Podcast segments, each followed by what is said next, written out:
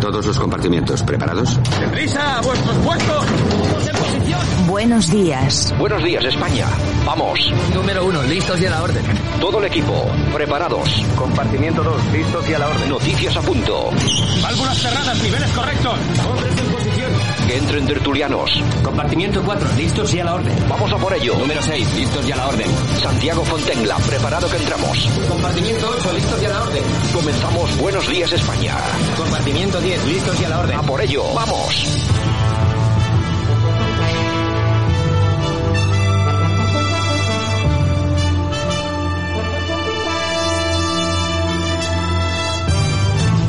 Buenos días España, 14, 10, 20, 21. Aquí estamos un día más. Aquí comienza este Buenos días España, este informativo de 60 minutos que solo pretende acompañaros, llevaros información muy poco cocinada e intentar que nos mantengamos todos juntos al tanto de lo que está ocurriendo en este país que todavía se llama España de momento creo que, que, va a seguir así durante bastante, pero bueno, eh, nunca se sabe estas sorpresas que, que se lleva uno, ¿no?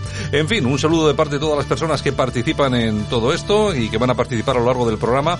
También un saludo de Javier Muñoz, que está en la técnica, y por supuesto de este que os habla Santiago Fontenla. Nosotros que comenzamos aquí estos 60 minutos de radio que creo que van a ser interesantes, porque hay muchas noticias, entre ellas, bueno, el tema de los presupuestos, el presupuesto consolidado de ingresos crece un 16,4% hasta los 376.997 millones de euros. Pensiones, paro, funcionarios e intereses de la deuda se comen más de 5 de cada 10 euros de gasto de los presupuestos generales del Estado. Pensiones, paro, funcionarios e intereses de la deuda. Eh, quien piense que podemos continuar así es que es demasiado optimista. El gobierno prevé invertir en Cataluña y Andalucía el doble que en la Comunidad de Madrid. Sánchez y sus ministros quieren aplicarse la subida salarial que se rechazó para diputados y senadores. El Partido Popular dice, cree que los nuevos presupuestos del 2022 son imprudentes, electoralistas e irresponsables. Primera valoración sobre los presupuestos generales del Estado tras su eh, remisión al Congreso de los eh, Diputados del proyecto de los presupuestos generales del Estado para el año 2022. Sin duda alguna, lo que estos presupuestos para el próximo año constatan es que el gobierno de Sánchez es el mayor obstáculo para el crecimiento de la economía española y para la creación de empleo. ¿Y por qué? Porque estamos ante unos presupuestos que lo que llevan detrás son unas cuentas públicas imprudentes, electoralistas e irresponsables. Bueno, parece que la oposición no está nada contenta, ni el PP y tampoco Vox. Pedro Sánchez, como saben ustedes, llegó a la Moncloa mintiendo, mintiendo a los españoles desde el principio. Y hoy, con la presentación de los presupuestos generales del Estado, nos vuelve a mentir. Si los presupuestos generales de este año se hacían en base a una previsión de crecimiento económico del 10% y la realidad ha sido que hemos crecido o vamos a crecer prácticamente la mitad, para el año que viene, una vez más, partimos de bases económicas absolutamente fraudulentas y mentirosas. Y también estos presupuestos están basados en la mentira, en la mentira y en la esencia como idea principal de la permanencia de Pedro Sánchez en el gobierno. Por eso tenemos en los presupuestos generales del año que viene el récord de gasto público de la historia como medida electoralista y también la extracción de rentas de los padres en favor de los hijos, una medida absolutamente populista que pretende con ello compensar la falta de voto joven que tiene el Partido Socialista, que, como saben ustedes, está mucho más cercano a posiciones parecidas a las nuestras. Bueno, y las malas noticias que vienen de los 42 fallecidos por COVID en las últimas 24 horas.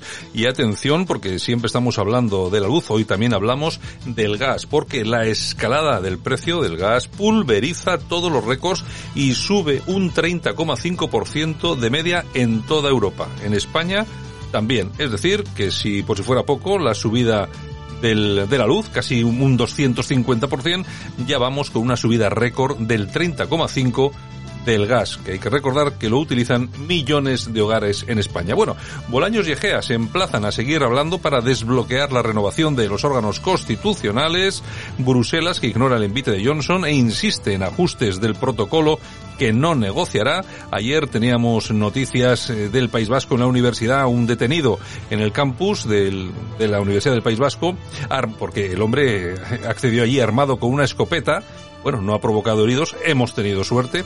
Alfonso Guerra, que ha dicho que hay quien abuchea a un presidente y aplaude a una cabra. Cada uno elige quién le representa mejor. Y Feijó, que anuncia que las guarderías serán gratuitas desde el primer hijo, desde el próximo curso. Bueno, pues eh, noticias buenas para los gallegos en este caso. En fin, vamos con mucha más eh, información, con muchas más noticias. Comenzamos con Buenos Días España. Bienvenidos. Aquí te lo contamos. Buenos días España. Buenos días.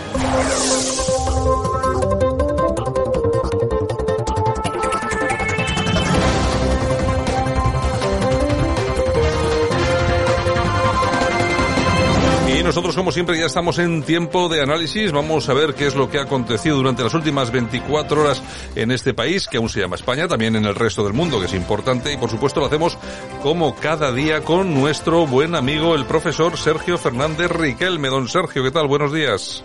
Buenos días, España. ¿Qué tal todo? ¿Bien? Muy bien, aquí escribiendo y terminando mi último libro, que ya pues lo anunciaré cuando me dejes. Bueno, oye, puedes, puedes decir el título ya, que no pasa nada, ¿eh? Sí, hombre, el título de Lenin a Gorbachev, una historia breve de la Unión Soviética. Bueno, de Lenin a Gorbachev, una historia breve de la Unión Soviética. Ya se pueden imaginar todos nuestros, nuestros oyentes que va a ser, bueno, yo creo que va a ser un libro interesante, sobre todo porque estoy convencido que le vas a dar una, un punto de vista absolutamente diferente a lo escrito hasta ahora. Pero bueno. una visión diferente, como tú dices. Bueno, vamos a dejarlo para cuando lo tengas ya zanjado, que yo creo que le dedicaremos eh, un poco de tiempo para hablar más largo y tendido sobre el tema. Y si te parece, pues eh, vamos con la actualidad y vamos con redes sociales. Últimamente está muy de moda. Lo que pasa no solamente porque fallan, porque se caen, porque no están a la altura de las circunstancias tecnológicas, sino porque el tema de la censura está más vivo que nunca en redes sociales. La última víctima ha sido la presidenta de la Comunidad de Madrid, la señora Ayuso, ¿no? Sí, batalla cultural en el estado puro en nuestro país, ¿no?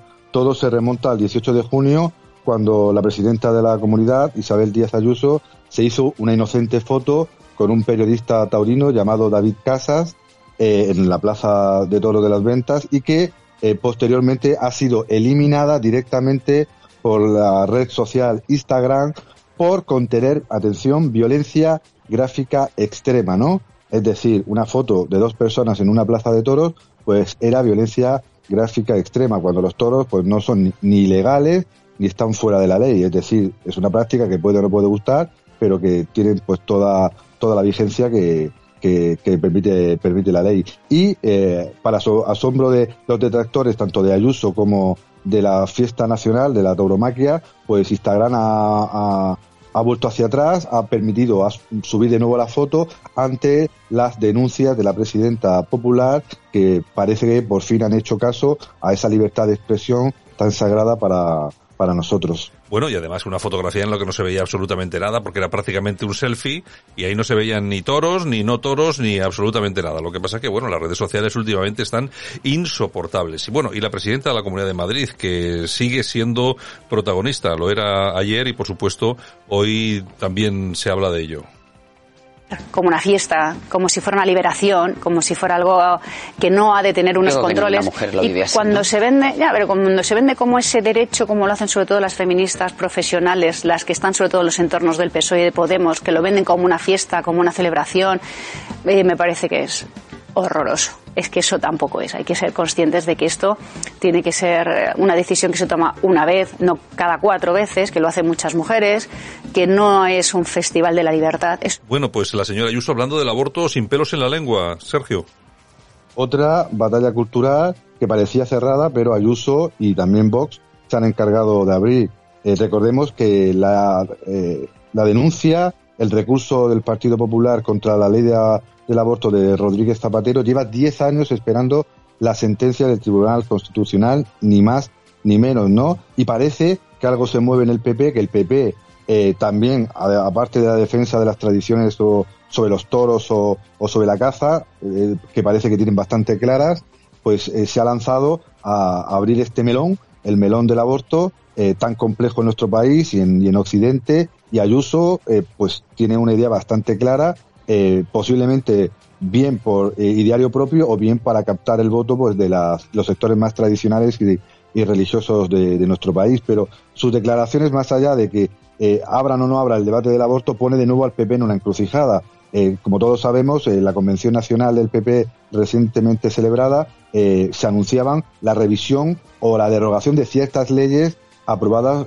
por el PSOE antes de la llegada de Mariano Rajoy, que no hizo absolutamente nada, ¿no? El PP volverá a esa senda más liberal conservadora o atenderá pues a esa tendencia socialdemócrata de varios de sus varones y la derogación o no de la ley del aborto, volviendo a los tres supuestos o haciendo algo totalmente diferente, pues va a marcar eh, si el PP sigue la senda, parece que exitosa, polémica y llamativa de Ayuso, o bien intenta pues eh, volver a, esa vía socialdemócrata que Montoro y Rajoy dejaron bien claro durante su gobierno.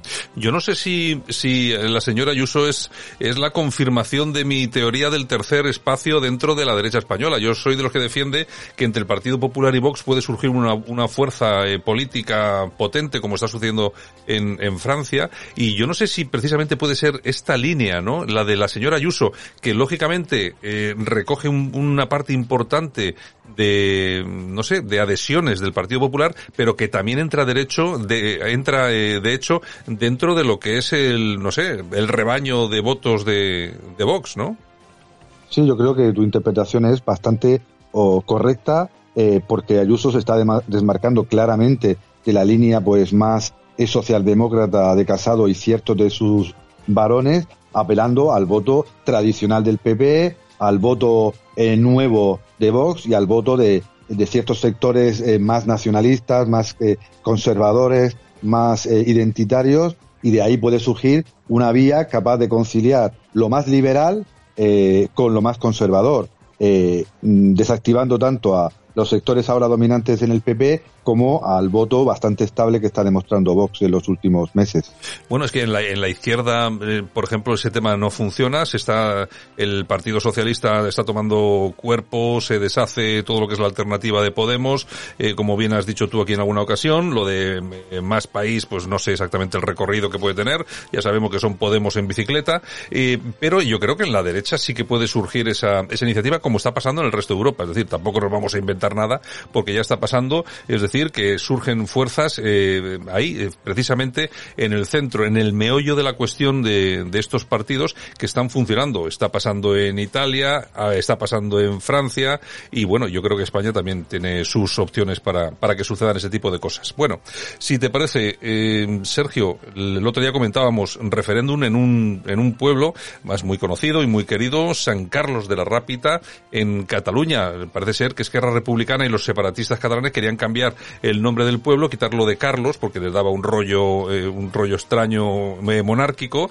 y al final parece ser que la gente ha dicho hasta aquí hemos llegado. Parece ser que no ha participado prácticamente nadie en ese referéndum, ¿no? En primer lugar, por mucho que se quiten los nombres o se quiten las estatuas, la historia perdurará, ¿no? La historia de lo que hemos hecho bien y de lo que hemos hecho mal, todos juntos o, o por separado, ¿no? Y en segundo lugar, lo que tú has dicho, eh, hay cuestiones identitarias importantes y otras secundarias. Las importantes, pues la seguridad, la identidad común, la búsqueda de solidaridades internas y, las, eh, y los temas identitarios accesorios, pues son los que plantean en muchos casos la nueva izquierda y en este caso la nueva izquierda nacionalista. Recordemos, Esquerra Republicana, un partido etnicista y supuestamente de izquierda, que eh, domina la alcaldía del municipio de San Carlos de la Rápita, pero eh, en esta propuesta que algunos han llamado como una especie de buti referéndum, ¿no? Y se han reído, pues, eh, diversos comentaristas, incluso catalanes, pues no han llegado al 20% del censo exigido para que la eh, consulta fuera válida. La han ganado, pero le han faltado 250 votos, ¿no? La verdad es que una lástima, una lástima, estamos llorando todos los, los que considerábamos que era una estupidez. Además, se han eh, entrevistado a mucha gente del pueblo y la mayoría no iba a votar y además decían lo, lo que tú has señalado, que era una solemne estupidez gastarse miles de euros en cambiar el nombre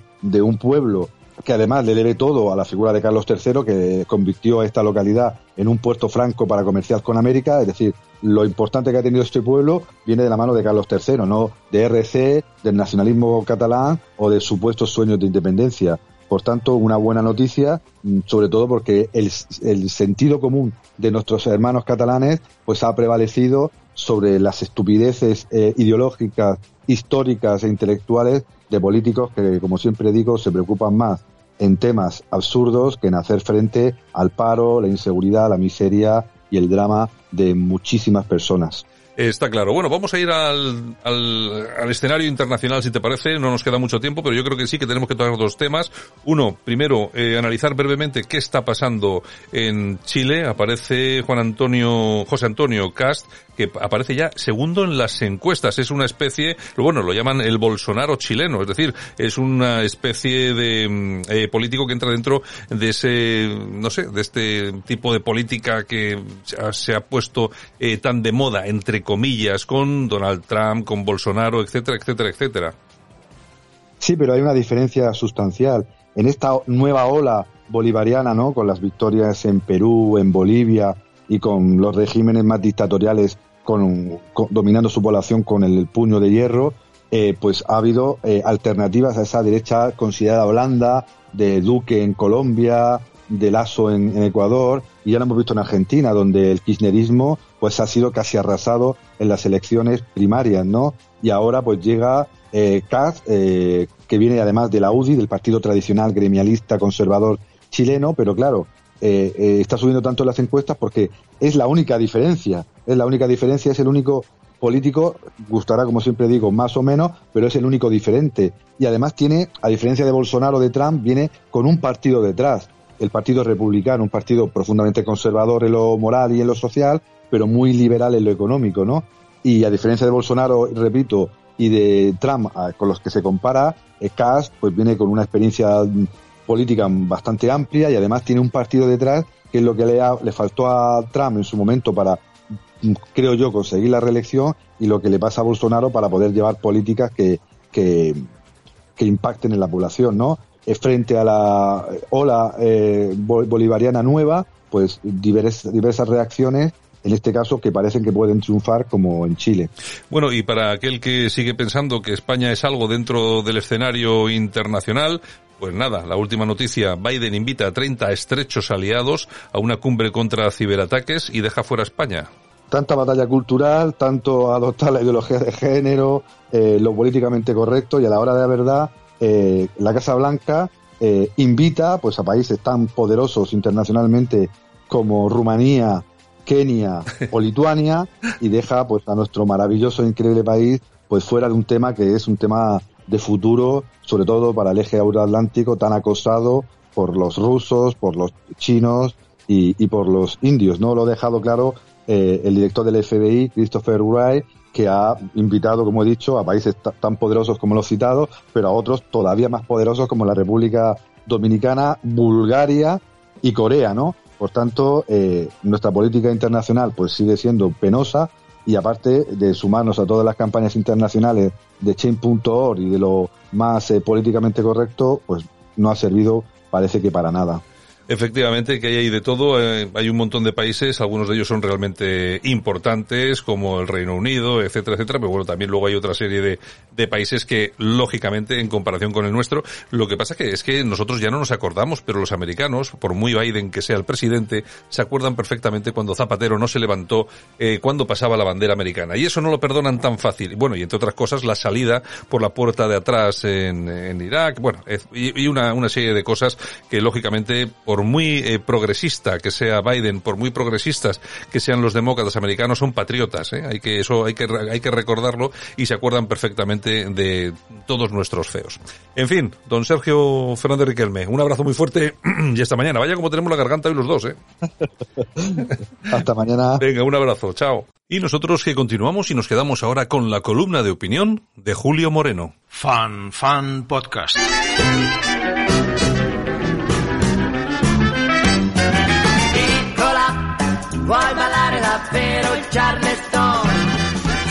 Bueno, pues esta semana hemos empezado a ver la luz al final del túnel. Esto está bien, pero la verdad es que empiezo a recordarme a un viaje en autocar que en cierta ocasión realicé junto a mis padres y mi hermano. En el trayecto, que se desarrollaba entre Suiza y el norte de Italia, pudimos contar, a modo de anécdota, 175 túneles, ni más ni menos. Hay que tener en cuenta que es un viaje mayoritariamente de montaña, por lo que la única manera de realizar esta increíble carretera helvética fue traspasando las distintas colinas y montañas que le salían al paso. Cabe preguntarse entonces si el trayecto actual de nuestra denostada España es igualmente un recorrido alpino, en el que no cesamos de entrar y salir de túneles. Está bien ver la luz, pero cuando llegas a ella te das cuenta de que, sin mucho tardar, volverá la oscuridad. Dejando al margen la crisis sanitaria, me estoy refiriendo a otros avatares y acontecimientos que no dejan de empañar actualmente los telediarios. No los de la cadena pública, claramente mediatizada por el gobierno o sus socios, como en cualquier dictadura, sino en los pocos medios que aún, a costa de nuestra seguridad y nuestro prestigio, como en todas las dictaduras, insisto, nos dedicamos a contar la verdad. No estoy acusando a Radiotelevisión Española de contar falsedades, que también, sino precisamente de no contar lo que no interesa, tergiversando a su antojo la información, ocultando datos como la nacionalidad de determinados delincuentes cuando no interesa la progresía, y haciendo caso omiso de noticias que no son políticamente amortizables para la causa. No obstante, hoy me ocupa otro tema. Para ponernos en situación, habría que decir que desde que el Partido Neocomunista de la Pijiprogre señorita Pepis, o sea, doña Irene Montero y sus acólitos, ha entrado en las instituciones, hemos generado una corriente de permisividad disfrazada de tolerancia que nos está costando muy cara. Hemos tenido el ejemplo de las fallas de Valencia. Resulta que la comisión fallera de la falla Conde de Gaeta Pobla de Farnals decidió, en el último momento, indultar del fuego una figura de una mezquita y una media luna musulmana que formaban parte de la obra, a petición de la comunidad musulmana valenciana.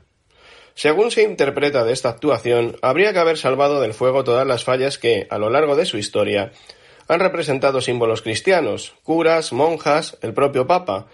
No nos cabrían en el Museo los Newnots, dado que las fallas, representación satírica de la sociedad del momento, han tocado en numerosísimas ocasiones estos temas religiosos. Y así debe ser. La sátira, la ironía, son dos armas fundamentales de la inteligencia para quitarle hierro a las cosas que habitualmente se tratan con gravedad. Para mí son dos cualidades imprescindibles en el ser humano, y desde aquí me atrevo a decir que quien carece de capacidad para la ironía no es una persona completa, es un analfabeto emocional. Cabe deducir entonces que los musulmanes no tienen capacidad para la sátira y la ironía.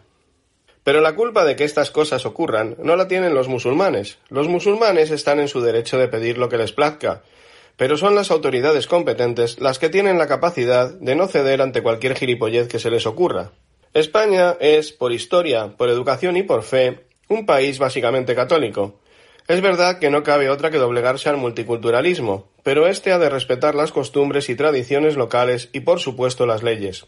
El otro día nos merendamos con un tuit de Elisa Beni, pseudo periodista, agitadora de taberna como Hitler, que expande su escoria a través de distintos medios. Uno de ellos, el programa de Julia Otero, otra sectaria, charnega, que se avergüenza de su origen y quiere ser más catalana que el párpado caído de Junqueras. El tuit en cuestión, tal y como apareció en la red social, hacía alusión a que es intolerante expulsar a unos jóvenes extranjeros que habían cometido una violación, porque más o menos en su país es normal este tipo de acciones. Estas actitudes de ultraprogresía mal entendida están trayendo unos lodos que están sepultando España. Baste ver el caso de los llamados charmiles, jóvenes de origen marroquí que tienen aterrorizada a la población de Barcelona. Ayer mismo le cortaron las orejas a una anciana para robarle los pendientes. Seguro que Elisa Beni opina que los pobres chavales que sabían, si en su país es normal cortarle las orejas a una mujer cuando te viene en gana. Pero el caso es que para toda esta morralla residente en España, las leyes vigentes son las españolas, y las costumbres sociales que chocan con las nuestras deberían dejarlas para el interior de sus casas, ya que yo quiero que en el comedor del colegio de mis hijos se siga sirviendo cerdo, y ya lo veo peligrar. Vivimos actualmente una España en la que cualquier alcalducha puede decidir derribar una cruz católica, parte de un monumento histórico-artístico, además, sin contar siquiera con un pleno del ayuntamiento.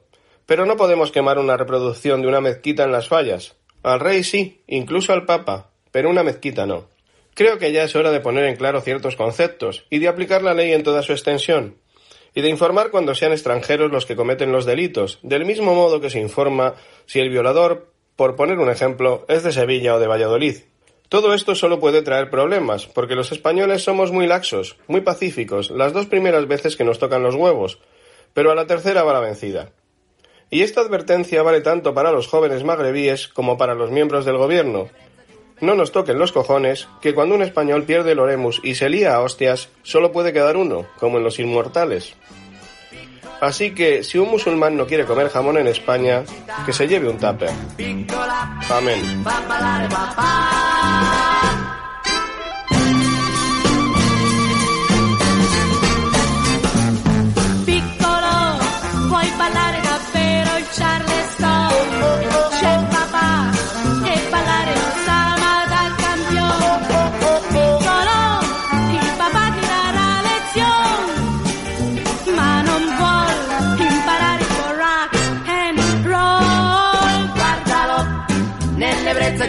Charleston. Il papà già si sente la forza d'un leone. Piccola, dagli un briccio di felicità. Piccola, fa ballare papà.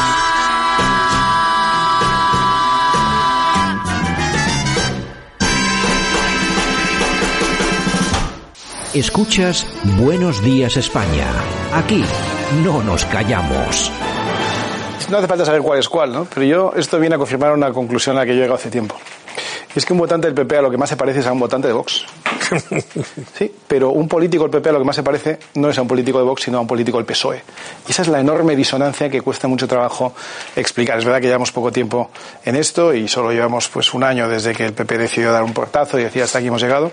Pero esto es lo que, esta es la realidad un votante del PP se parece mucho a un votante de Vox y tienen ideas parecidas y por supuesto que cada uno con sus matices, pero no hay una enorme diferencia muchas veces entre eh, lo que piensa un votante del PP con lo que hace un votante de Vox. Los votantes de son Vox compatibles, son, vamos. Son compatibles, ¿no? Los votantes de Vox son muy eh, exigentes. Pero en ideas, los votantes del PP se manifiestan parecido a, los nuestros, ¿no? Sin embargo, un político del PP no se parece nada a un político de Vox por lo que estamos viendo, ¿no? Bueno, yo, el, este señor es Iván Espinosa Montero. Lo que pasa que lo que está diciendo, yo no digo que, que sea falso. Lo que pasa que también puede tener otra lectura. Precisamente por eso, el votante de Vox se parece mucho al votante del PP. Es decir, que lo mismo que un voto se puede ir a Vox, también un voto se puede ir tranquilamente al Partido Popular, que como ha pasado, por ejemplo, en Madrid, donde la señora Ayuso simplemente ha forzado un poquitín, pero un poquitín la cuerda y ha ganado de calle. Ha ganado de calle y a lo mejor, pues, mm, oye, otro partido más con Ayuso. Bueno, no, yo no, no, no sé yo con Ayuso, lo que sí está claro, yo ya sabes que yo soy defensor de el, el yo soy pro Ayuso. El, la tercera vía, ese tercer huequecito que hay ahí en medio. Que lo hay. Y, y algo, algo, algo veremos con el, con el tiempo.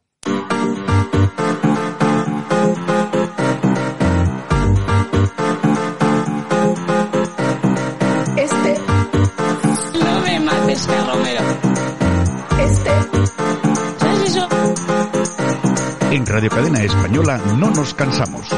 No nos cansamos de madrugar. No nos cansamos de contar la actualidad. No nos cansamos de decir las cosas claras. En fin, que no nos cansamos de tocar los temas más importantes. No nos cansamos. Este es el ministerio de todas las mujeres. De todas las mujeres. Bueno, pues aquí estamos 14 del 10, 2021. Ya está Yolanda C con nosotros. Ha traído los cafés, ha traído los bollos de ha traído los bollos de mantequilla y estamos en este en esta sección del programa que es No nos cansamos, que no sé por qué se llama No nos cansamos. Ella me dijo un día, oye, ¿por qué no llamamos esto No nos cansamos? Porque pues no nos cansamos nunca, estamos siempre como las pilas al café, boom, boom, boom, boom, boom. Es que de verdad. Como, es, como, los, como los juguetes de esto, ¿no? También, también. Es que es igual, es igual. Bueno, en fin, bueno.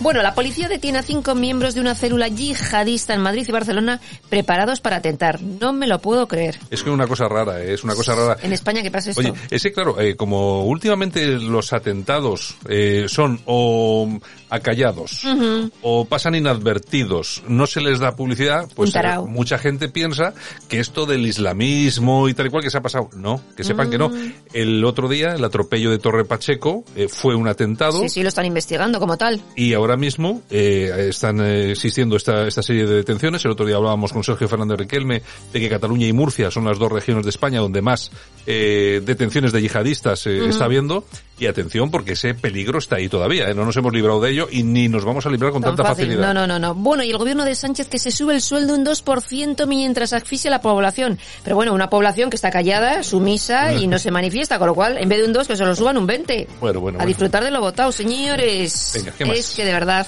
Bueno, y detenido, no te lo pierdas, un joven de 21 años en la Universidad de Lejona, en el País Vasco, tras liarse a tiros. Pero no por- hay heridos. Pero, pero, ¿por qué? Con una escopeta, ¿no? Una escopeta, sí, sí, sí. Igual quería imitar a los uno de Estados Ha Unidos. Ha dicho que está en contra de la universidad. Ah, bueno, te la habrán suspendido entonces. Pues no lo sé, pero vamos. Hombre, eh, eh, no, iba a decir una cosa, pero no, no voy- No diga, no a diga. porque podría incriminarme. Bueno, pues seguimos porque la cosa no acaba ahí. Varios Ah. muertos al ser atacados por un hombre armado con un arco y flechas en Noruega. Con un arco y flecha como los indios, ¿no? Igualito. Sea, no sé qué está pasando en el mundo. Pero sí, bueno, es que sí, la gente estamos un poco, estamos un poco así, pero bueno. Ay, señor. Bueno, y desde Podemos afirman que los enchufados y la condenada a los que ha colocado Montero son personas de reconocido prestigio y tienen que estar ahí. Sí, hombre, claro, Isa Serra es, sí, es un Claro. reconocido prestigio. Oye, hay que reconocer que a los suyos les tratan bien, ¿eh? Yo vamos a ver, eh, si vamos, a- yo lo que la pregunta que hago a nuestros oyentes, me da igual qué partido lo haga, está mal hecho. Esto de enchufar incluso a personas que están condenadas e imputadas. Pero una pregunta a todos los que nos están escuchando. ¿Se imaginan ustedes si el Partido Popular, ahora mismo, imagínate, la señora Ayuso nombrase asesores del Gobierno de Madrid, de la Asamblea de Madrid, a tres imputados o condenados por la justicia del Partido Popular. ¿Saben ustedes la que se hubiera montado? ¿Cómo estaría ahora mismo España entera? ¿Cómo estaría Madrid? Pues ardiendo. Bueno, pues resulta que estos señores meten ahí a tres imputados y condenados, algunos, y no pasa nada, absolutamente nada. Bueno, y la oposición, que ya podía ejercer un poco más de oposición, pero que tampoco ejerce de oposición como hay que ejercer. ¿eh? Esto es una democracia, señores. Bueno, y en Periodista Digital nos cuenta Alfredo Perdiguero que los medios de comunicación que presumen de libertad silencian la nacionalidad de las bandas organizadas. Hombre, es absolutamente claro. Ahí, vamos a ver, yo, el, yo no sé si conocen nuestros oyentes, y, hombre, yo conozco de primera mano el caso del, del País Vasco, donde la Archaña, además que eso se ha dicho Mm. públicamente, tiene orden taxativa de no decir nunca la nacionalidad de los detenidos que se producen en el País Vasco. Es decir, que vemos, ha habido una violación, ha habido un ataque, ha habido, bueno, Hasta que descubrimos. no se comenta nunca la nacionalidad. De hecho, el chico este que está, que yo creo que todavía está en el hospital en, en coma, Sí, que lo agredieron el de Amorebieta. en Amorebieta, lo agredieron entre 20, Mm, 20 ujú. tíos. Bueno, ¿alguien ha oído hablar de, eh, en los medios de comunicación o, a- o en eh, los políticos qué nacionalidad tenían esos agresores? Porque resulta que nosotros, los que estamos aquí, los que vivimos aquí, lógicamente nos vamos enterando y luego en redes sociales va saliendo que es una banda de jóvenes que lógicamente no son de aquí. O sea, ¿por qué se acalla? ¿Por qué se silencia todo esto? Yo me imagino que es porque han abierto la puerta sin controlar absolutamente Claro. nada y ahora los ciudadanos estamos hasta el gorro de lo que han hecho y lo único y lo único que saben hacer es dos cosas: silenciar las noticias y montar los famosos comités antirrumores. Exacto. Te montan los comités antirrumores en las ciudades y en los barrios para que si hay alguien que critica la inmigración o si alguien critica la violencia que se ejerce por determinados colectivos, coño, para Se decirle, chivan, se eh, chivan. se chivan y este tío está mintiendo. Y eso, En es- en eso se gasta nuestro dinero. Así es, así es. Bueno, Iván Redondo que asegura que Yolanda Díaz es la líder de los menores de 45 años y la próxima presidenta de España. Bueno, pues sí, yo te voy a decir una cosa que no te Yo creas no tú, te- no te creas tú no que, ¿eh? no tienes razón. Sí, sí, O sea, sí, sí, eh, sí. Yo, sí. la, Yo la veo también como presidenta. la verdad que está enganchando, está enganchando. Lo que pasa es que tiene un discurso, eh, para mí es infumable, Ya. pero hay que reconocer que la izquierda Los Eh, progres le tira. eh, yo creo que yo creo que sí que le, le está tirando y hombre yo creo que ahí el PSOE puede tener un problema porque eh, fíjate Díaz está eh, alejándose de Podemos Sí, sí, sí, sí. porque yo creo que iba a surgir otra fuerza política que yo creo que además van a integrar a Ada Colau a todo el tema este de compromiso Mm. Y a los desencantados del PSOE. yo creo que sí yo creo que va a surgir ahí un proyecto con lo de esto de más país y todo esto me da que va a ser potente el tema En fin, bueno, una agencia de escorts en Berlín y un gasto de 900 euros bajo el concepto de gastos de catalanes aparece Gastos en- de catalanes. Sí, aparece en la contabilidad de Puigdemont. Parece ser que cuando estuvo Torra allí con su trup visitando a Puigdemont, pues oye, hubo tema. Bueno, las scores, que todo el mundo sabe lo que es una score. Pero bueno, 900 euros, Chicas, pero, chicas. ¿por cuántas chicas 900 No se euros? sabe, ahí pone en gastos de catalanes, 900 euros. El de catalanes, ¿eh? No Tal gastos, cual, ¿eh? no o sea, gastos. lo dice el mundo, no lo digo yo. O sea, vamos, o sea, Ay, Dios mío. de verdad, de verdad. ¿Qué más, qué más? Bueno, el exministro Serra pagó un informe contra Mario Conde con sobres de 7 millones de pesetas, con varios sobres. Con varios sobres. ¿Y eso, quién- eso quién lo dice? Eso lo dice, pues, eh, la razón también. Bueno, porque eso estará prescrito ya, Claro, pues, eso hace pues mucho tiempo, imagínate, ¿no? Imagínate. ¿Qué más? Ni te cuento. Y Maduro que enviará una carta al rey Felipe VI para que pida perdón por el tema de América. Bueno, y seguramente eh, va a bueno. pedir perdón, ¿no? Bueno, vamos a ver, es que, Que se la mande al Maduro, rey emérito. Maduro el, el año pasado decía que, que los españoles que habíamos matado a 165 millones de venezolanos. Este tío que ha bebido hoy. 165 millones de venezolanos. Cara, como si hubieran existido, como si alguna vez hubiera habido 165 millones de venezolanos. Y aquí estamos nosotros con el precio justo, siempre desvelando cuánto nos cuesta que nos metan la mano en el bolsillo y para qué se lo gastan. En esta ocasión vamos a ver cuánto nos van a costar los asesores enchufados de Irene Montero. 267.000 euros. Y es que hay que dar trabajo a esta pobre gente que se ha quedado en la calle. Son una gente guay, te voy a desglosar. Carlos Sánchez, 52.000. Celia Mayer, 60.000. Ángela Rodríguez, 101.000. Isa Serra, 52.000. Oye, Oye, no está mal, No ¿eh? está mal. Oye, son, son unos suelditos en condiciones. Bueno, bueno, venga. viva, viva, viva. ¿Vamos viva. con Toñejas, o qué? Toñejas, Venga, sí, vamos a se ver. las vamos a dar a Laura Tor ¿Qué ha pasado? ¿Qué ha hecho? La presidenta indepe del Parlamento catalán, Ah. que cobra 150.000 150.000 Más euros que- al más- año. Más que el presidente del gobierno. Más que el presidente. Y ha dicho que hace cosas que no hay dinero que las pague. Es, que es hernia la tía, es. No, pero esto, pero yo, yo todos los políticos. Qué cara dura son todos. No Eh, se libra ni uno. Oye, fíjate la diferencia además de precio, de perdón, de sueldos entre los diferentes. Lo publicamos en nuestra página web, el, eh, desde el más caro, que es el de Cataluña, creo yo, que son 170 y algo mil, que es una burrada, sí, sí. hasta el hasta el que menos cobra, que creo que el que menos cobra es eh, Feijó, que son 67 mil. Así todo, 67 mil, no está nada mal, ¿eh? O no sea, está nada mal. No está nada mal. Bueno, Venga, aplausos. ¿Para quién? César. ¿Quién es César? Pues mira, es un profesor jubilado de aquí de Bilbao, de la Universidad de Deusto, que Mm. da clases a los indigentes que están en la calle para que se puedan sacar la ESO. Y se- Gratis. ¿Y, y no- y por qué no se pone el apellido? ¿Por qué no dicen el apellido? No, no ponen O sea, apellido, solo Cés- César. César. Sí, sí, sí, sí, César y se acabó, ¿no? César.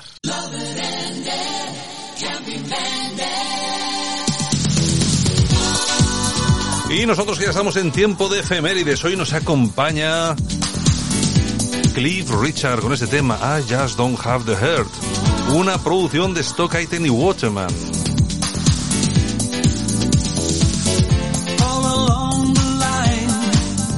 ¿Y por qué nos acompaña hoy el amigo Cliff? Pues porque tal día como hoy, pero del año 1940, nace Sir Cliff Richard, cumple 81 años. 81 añitos.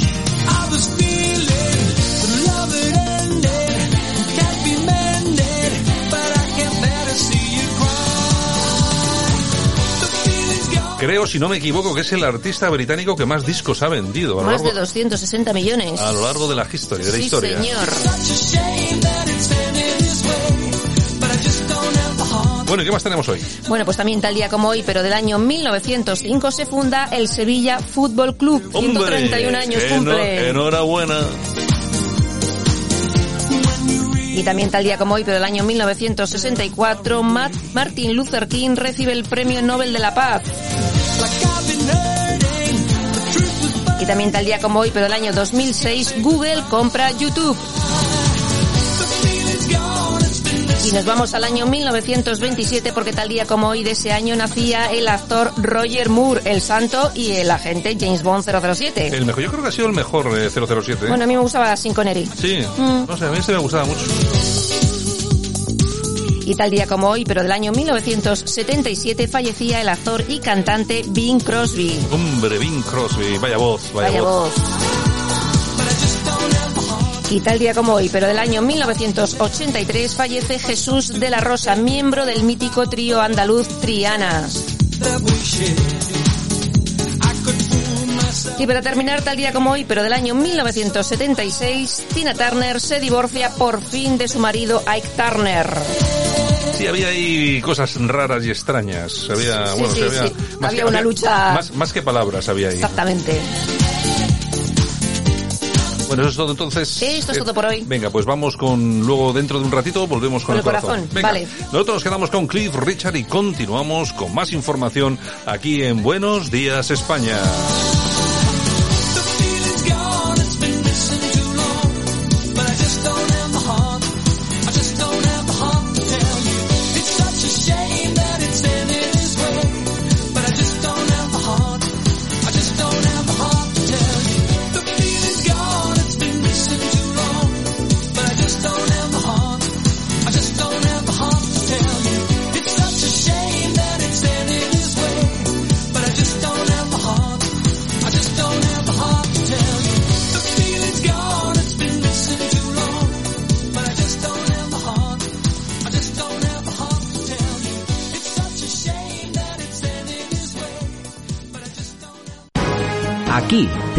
Contamos. Buenos días España. Buenos días.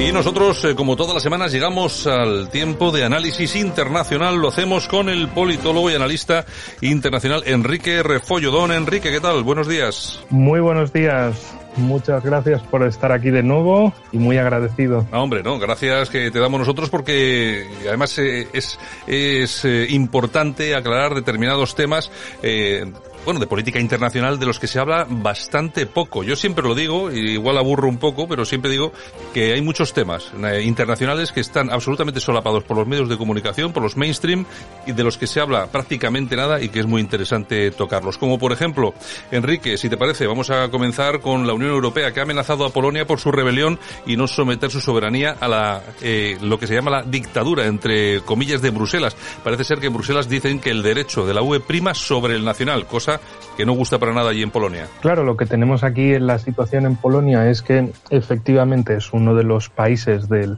del bloque de Visegrado, digamos de esa Europa del Este disidente, que vivió eh, la época de la Unión Soviética y que por supuesto sus ciudadanos tienen el sentimiento de que si no quisieron recibir órdenes y acatar órdenes de la Unión Soviética, ¿por qué lo iban a hacer ahora de la Unión Europea, de, una especie de nueva Unión Soviética, pero en vez de desde Oriente, desde Occidente.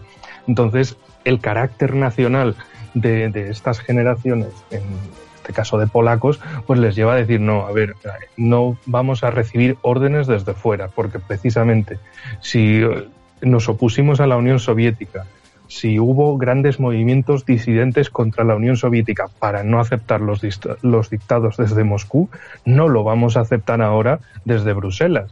Entonces, ese es un contexto que, por supuesto, no se suele mencionar en los grandes medios eh, en España, sino que simplemente eh, lo simplifican con que Polonia es un país lleno de LGTB fóbicos, de antifeministas, de eh, gente troglodita, y que quieren instaurar alguna especie de neofascismo de la muerte o algo así.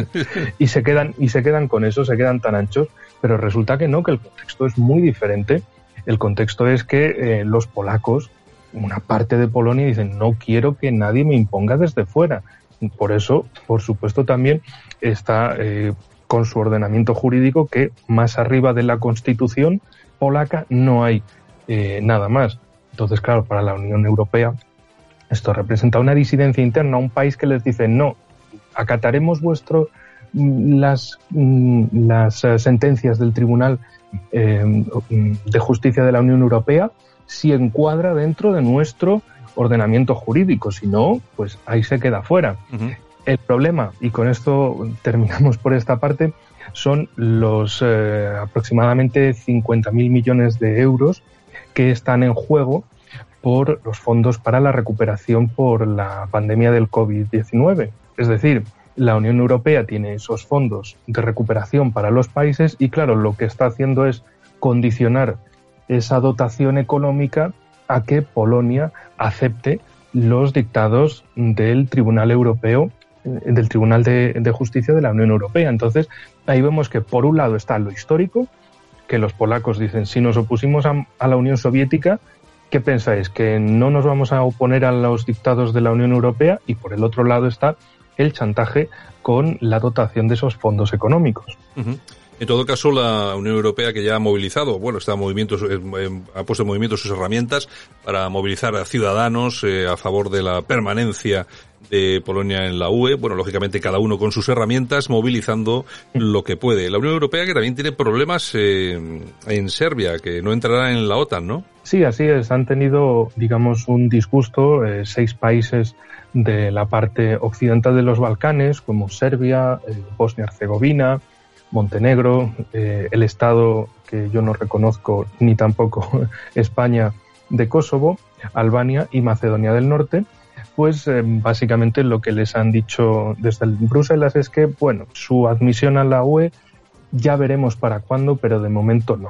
Entonces, es una sensación de hemos estado haciendo, como por ejemplo Macedonia del Norte, desde 2004 ha estado haciendo todo lo que le mandaban para ver si ajustaba su economía y su sociedad a los patrones ordenados desde la Unión Europea y resulta que lo siguen dejando ahí a la puerta, como una especie de perro que abandonan a la puerta de la calle y le dicen tú no entras.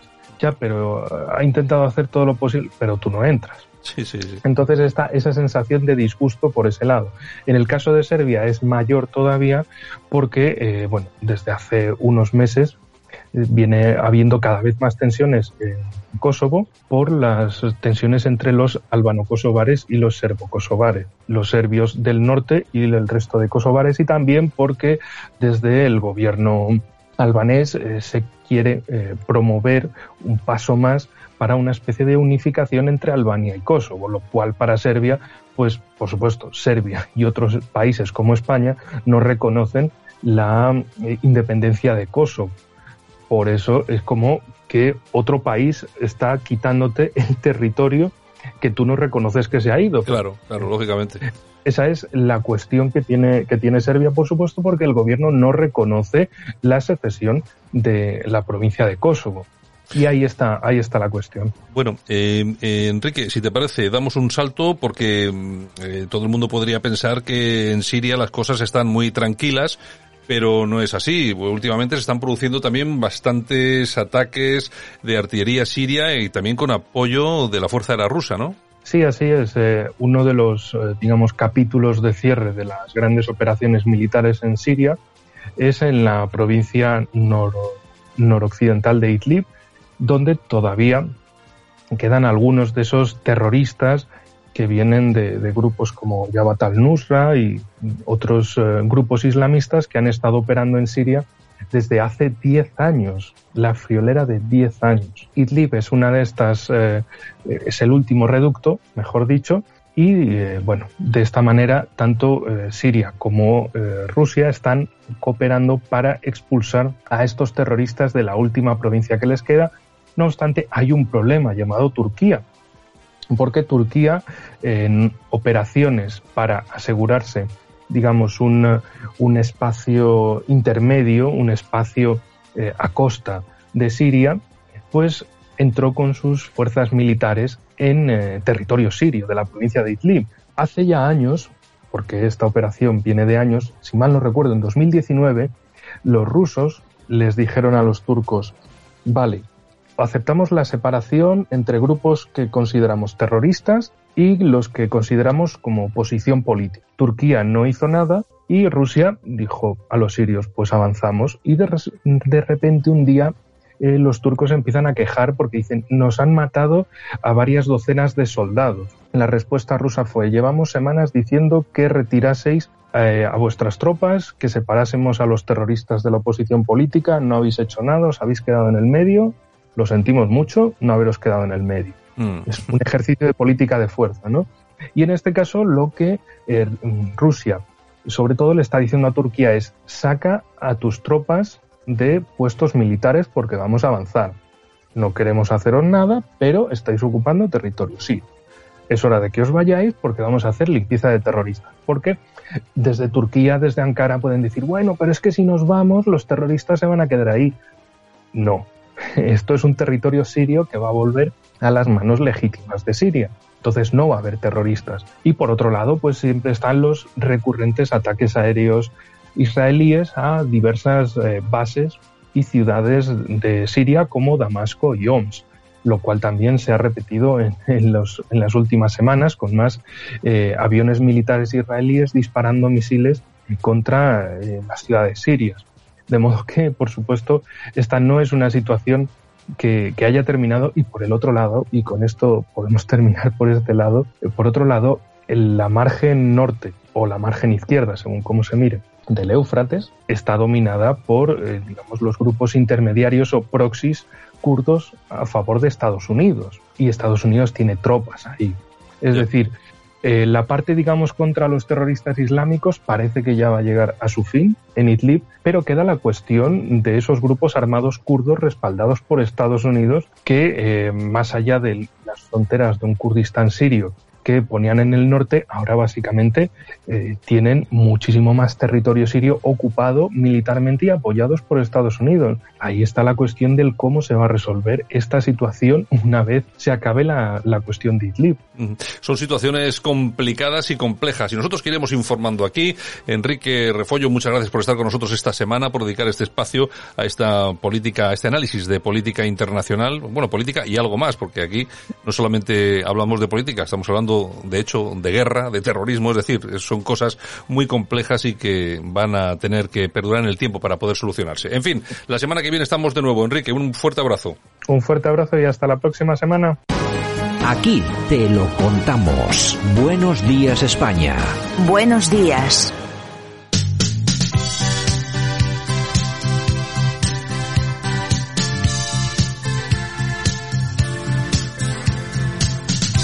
Hoy estamos de celebración con Cliff Richard.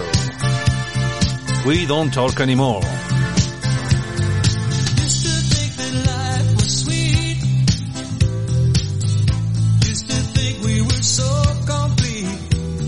Porque hoy cumpleañitos, ¿no? Cumple 81 años, pero es Sir Cliff Richard, señor. Como, como, Elton John también es. Exactamente, Es que en, el Reino Unido, en Inglaterra, tienen una cosa, son más listos que nosotros, y tienen una cosa, y es que a toda esta gente que es famosa, que triunfa en el mundo del arte, inmediatamente lo nombran algo. Sí, es sí, ser, exacto. Que, ser, ser en, eh, en el Reino Unido es algo muy importante, ¿no? Importantísimo. Efectivamente, efectivamente además que es un título que se le da pues para, eh, de alguna forma, remunerar el esfuerzo para representar al Reino Unido en el resto del mundo. Pues tú date cuenta que Cliff Richard ha vendido más de 260 millones de discos y es uno de los mejores artistas del Reino Unido. Bueno, bueno, bueno, es un pedazo de artistón. Efectivamente. bueno, corazón, mira, Televisión Española ha realizado un documental sobre Susana Estrada. ¿Te acuerdas de Susana Hombre, Estrada? ¿cómo no me voy a acordar? La, primera, la primera mujer que se desnudó en, en el España. año 1976, casi nada. Yo tenía 11 años y me acuerdo. te dejó huella. Hombre, a mí, ¿sabes? A mí es que estas cosas me dejan huella de todas, todas. Pues el documental se titula Susana y el sexo. O sea que... Bueno, Susana, Susana el sexo, que además que era el título de una película, ¿no? ¿Eh? Ella vive retirada ahora en Benidorm, tiene dos hijos y tal, y bueno, ahí está. Bueno, tienes, tiene ya su edad. Era una, además, muy, Una estrella, muy, ¿eh? muy inteligente. Sí, sí. Eh, y no sé, no sé, yo creo que tenía, no sé si era, había estudiado Derecho o alguna cosa así. Eh, pero bueno, su- suele pasar siempre con este tipo de mujeres que a las que se les conoce más por su tema artístico que no Y por sobre todo por el destape. bueno y por el destaque. Mm. Bueno, tú fíjate María la Piedra, una, una tía que tiene su carrera y tal y Ujú. cual y es conocida por el rollo del, del cine para adultos. Oye, ¿y Victoria Vera?